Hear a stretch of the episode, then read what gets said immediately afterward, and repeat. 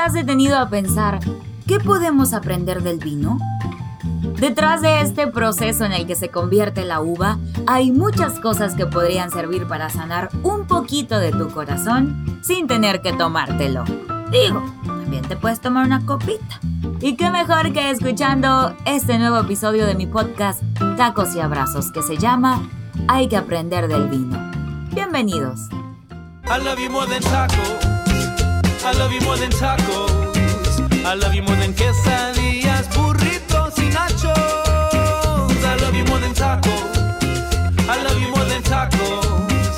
Este amor profundo sí es de verdad. Hay que aprender del vino. El vino permanece a niveles de luz muy bajos y paulatinamente es llevado a más luz. De lo contrario, si se expone de pronto a mucha luz, las levaduras no están acostumbradas y en lugar de convertirse en vino, se convierte en vinagre. Así comienza mi TED Talk, que se llama Los mejores elotes del mundo, y la puedes encontrar en YouTube. En el año 2017 hubo un momento donde perdí mi trabajo, mi novio de ese entonces se fue con una amiga, y de pronto todo lo que era parte de mi vida, a lo que estaba acostumbrada, se fue. Así, de un día para otro. Y decidí ponerme a trabajar en crear mi propio contenido. Fue como nació mi blog El alma de los tacos. Y entonces, en ese momento, también decidí hacer un viaje a Querétaro, porque siempre había querido conocer la ciudad, y tenía dos cosas que llevaba tiempo soñando, tatuarme, y casualmente mi tatuador se había mudado de Monterrey a Querétaro, y casualmente yo volaba un 14 de mayo y solo tenía él un espacio disponible para el 16 de mayo. Y había un lugar llamado La Caja Popular, considerado entre el argot de los comediantes como uno de los mejores escenarios para probar material. Entonces dije, de aquí soy. Me fui, agarré mis cositas, un dinerito que me habían pagado por un video de taquitos y vámonos. Me quedaba en casa de unos amigos pero trabajaban todo el día. Entonces tuve la oportunidad de estar mucho tiempo. ¿Con quién? Conmigo. Yo solita me subí a cada tour que encontré, caminé mucho por todas las calles del centro y volví a caminar y me compraba una nieve y me sentaba y tomaba la foto y miraba el cielo y la iglesia y platiqué con todas las personas que pude. De hecho visité porque yo primero me aventaba mi búsqueda ahí en internet. Visité un lugar que se llamaba Cheese Bar porque era un lugar donde te ofrecían muchos tipos de queso y tu vinito para acompañar ese queso. Y ahí me platicaron que en México había una universidad que se dedicaba especialmente a enseñar sobre los quesos, pero pues, había ahí unas broncas y se tuvo que cerrar. Pero ese joven que tenía ese bar me decía, yo tengo dos maestros que eran increíbles. Entonces yo dije, quiero poner este lugar y quiero esparcir la cultura del queso y todo lo que lo rodea. Entonces, en ese momento yo dije, wow, viajar es una experiencia única de conocer otras personas, comer un montón de cosas, platicar con otras culturas, está padrísimo. Entonces yo andaba del tingo al tango en Querétaro, viajar sola es una de las mejores experiencias que he vivido. Y entonces el día que me tatué, estaba yo sentada ahí esperando mi cervecita en un lugar muy bonito llamado Cervecería Hércules.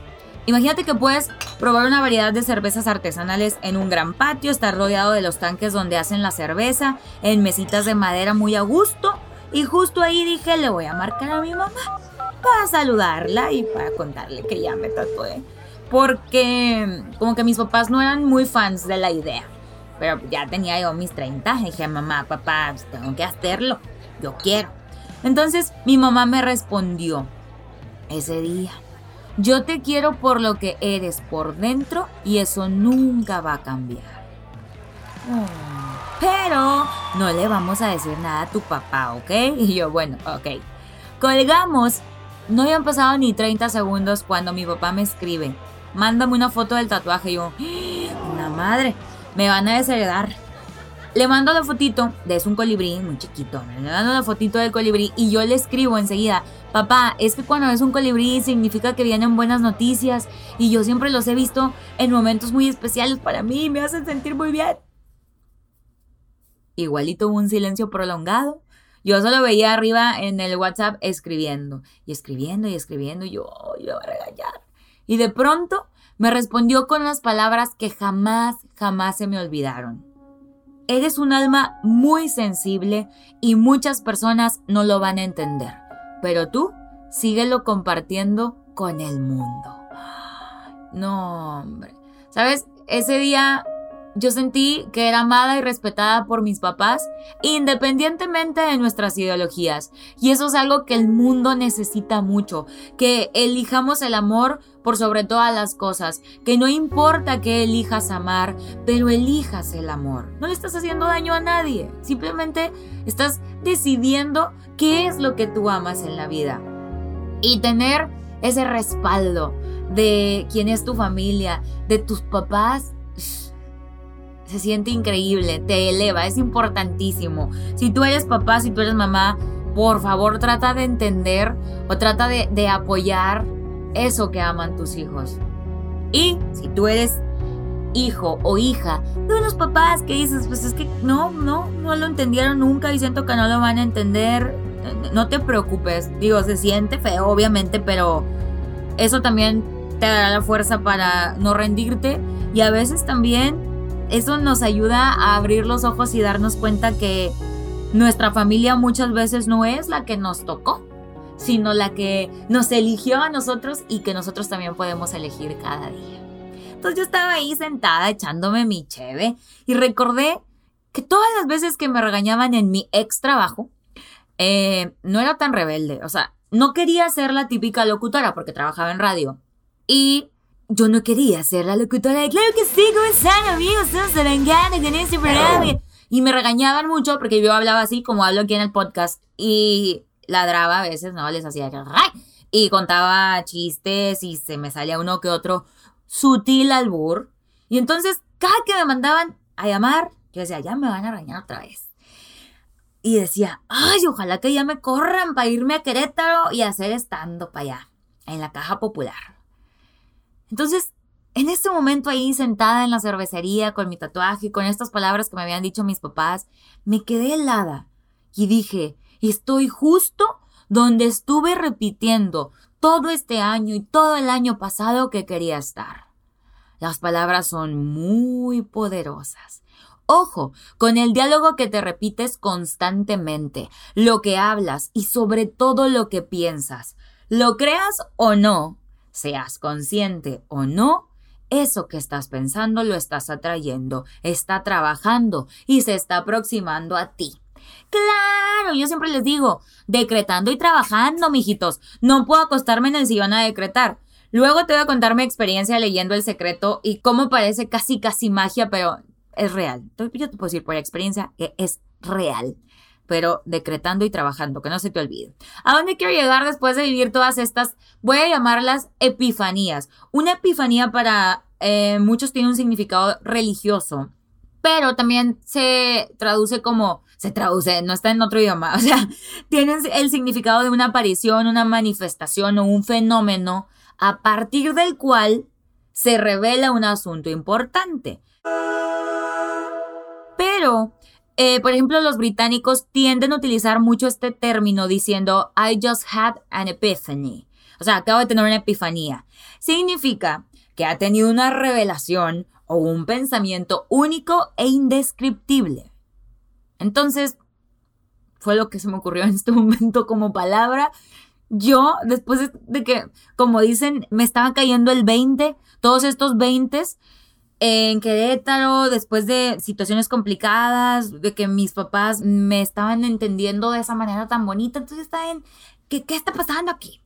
Justo en esos días me toca visitar un viñedo y en el recorrido el guía nos explica este tema del vino y la luz. Y yo dije, claro, yo soy un vino, somos como el vino. Todo, todo, todo en esta vida es un proceso. Nada sucede mágicamente de la noche a la mañana y ese es el problema de muchas cosas hoy en día, que todo queremos ya.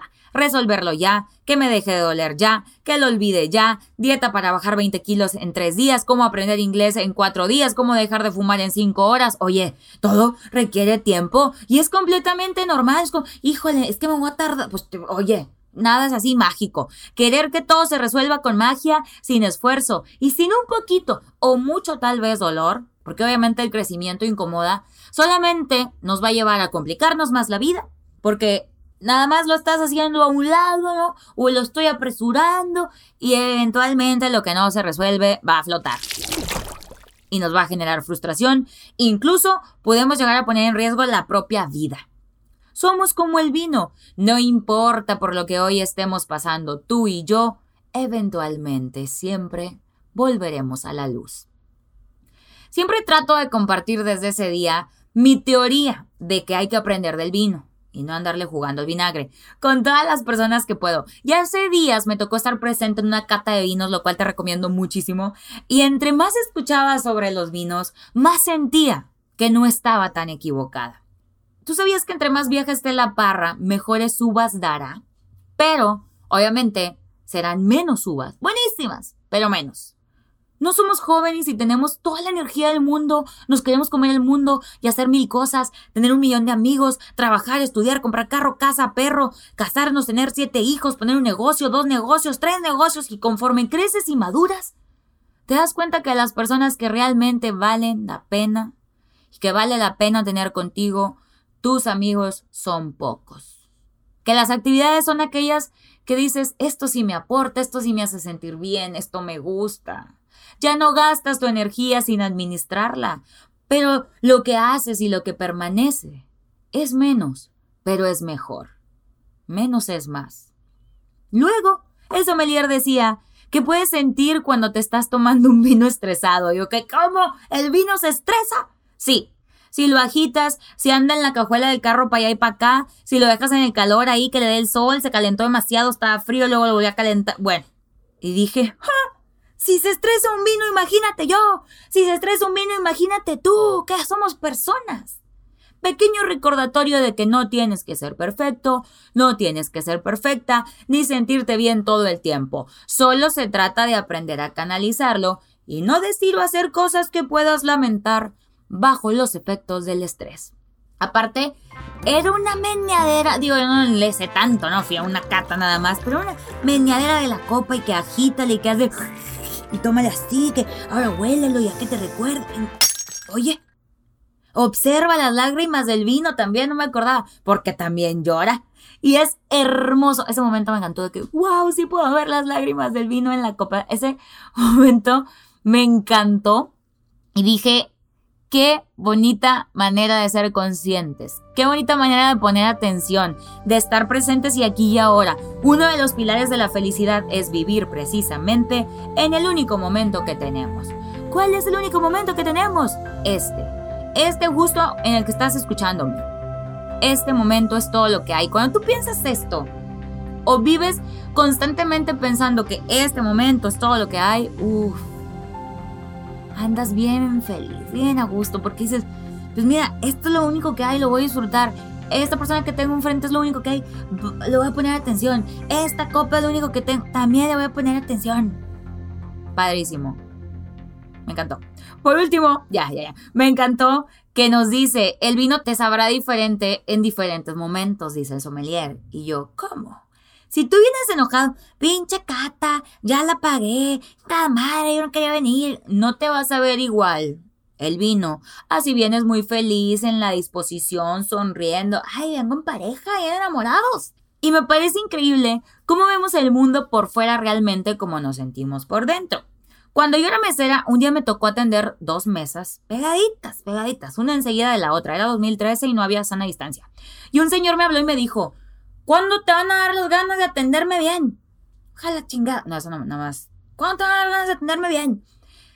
Mientras el señor de la mesa, de al lado, así, enseguidita, que se veía que se la estaba pasando bomba con su familia, me dijo, eres la mejor mesera, nunca me habían atendido así. Entonces yo dije, qué importante es no clavarte en la percepción que tienen los demás de ti. Yo te aseguro estaba haciendo mi mejor trabajo, porque si no, no comía y no podría vivir y yo estaba en busca de mi sueño, entonces yo estaba emocionadísima de trabajar y me encantaba. Así no estuviera en el mejor día de mi vida, yo siempre procuraba que la gente tuviera una gran experiencia. Entonces dije, soy la misma alma.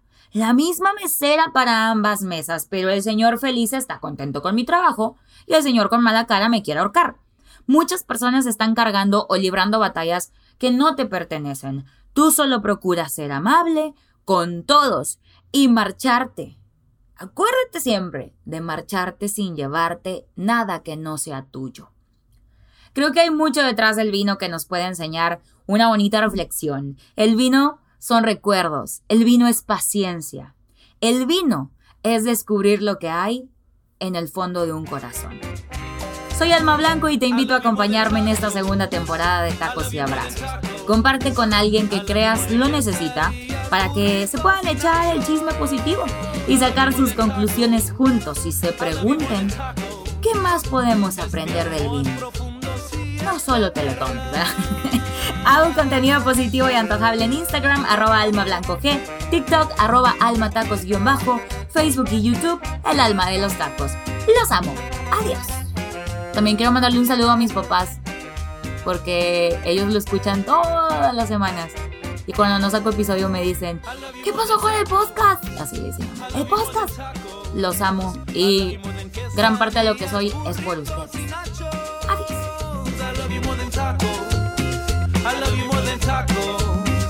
Este amor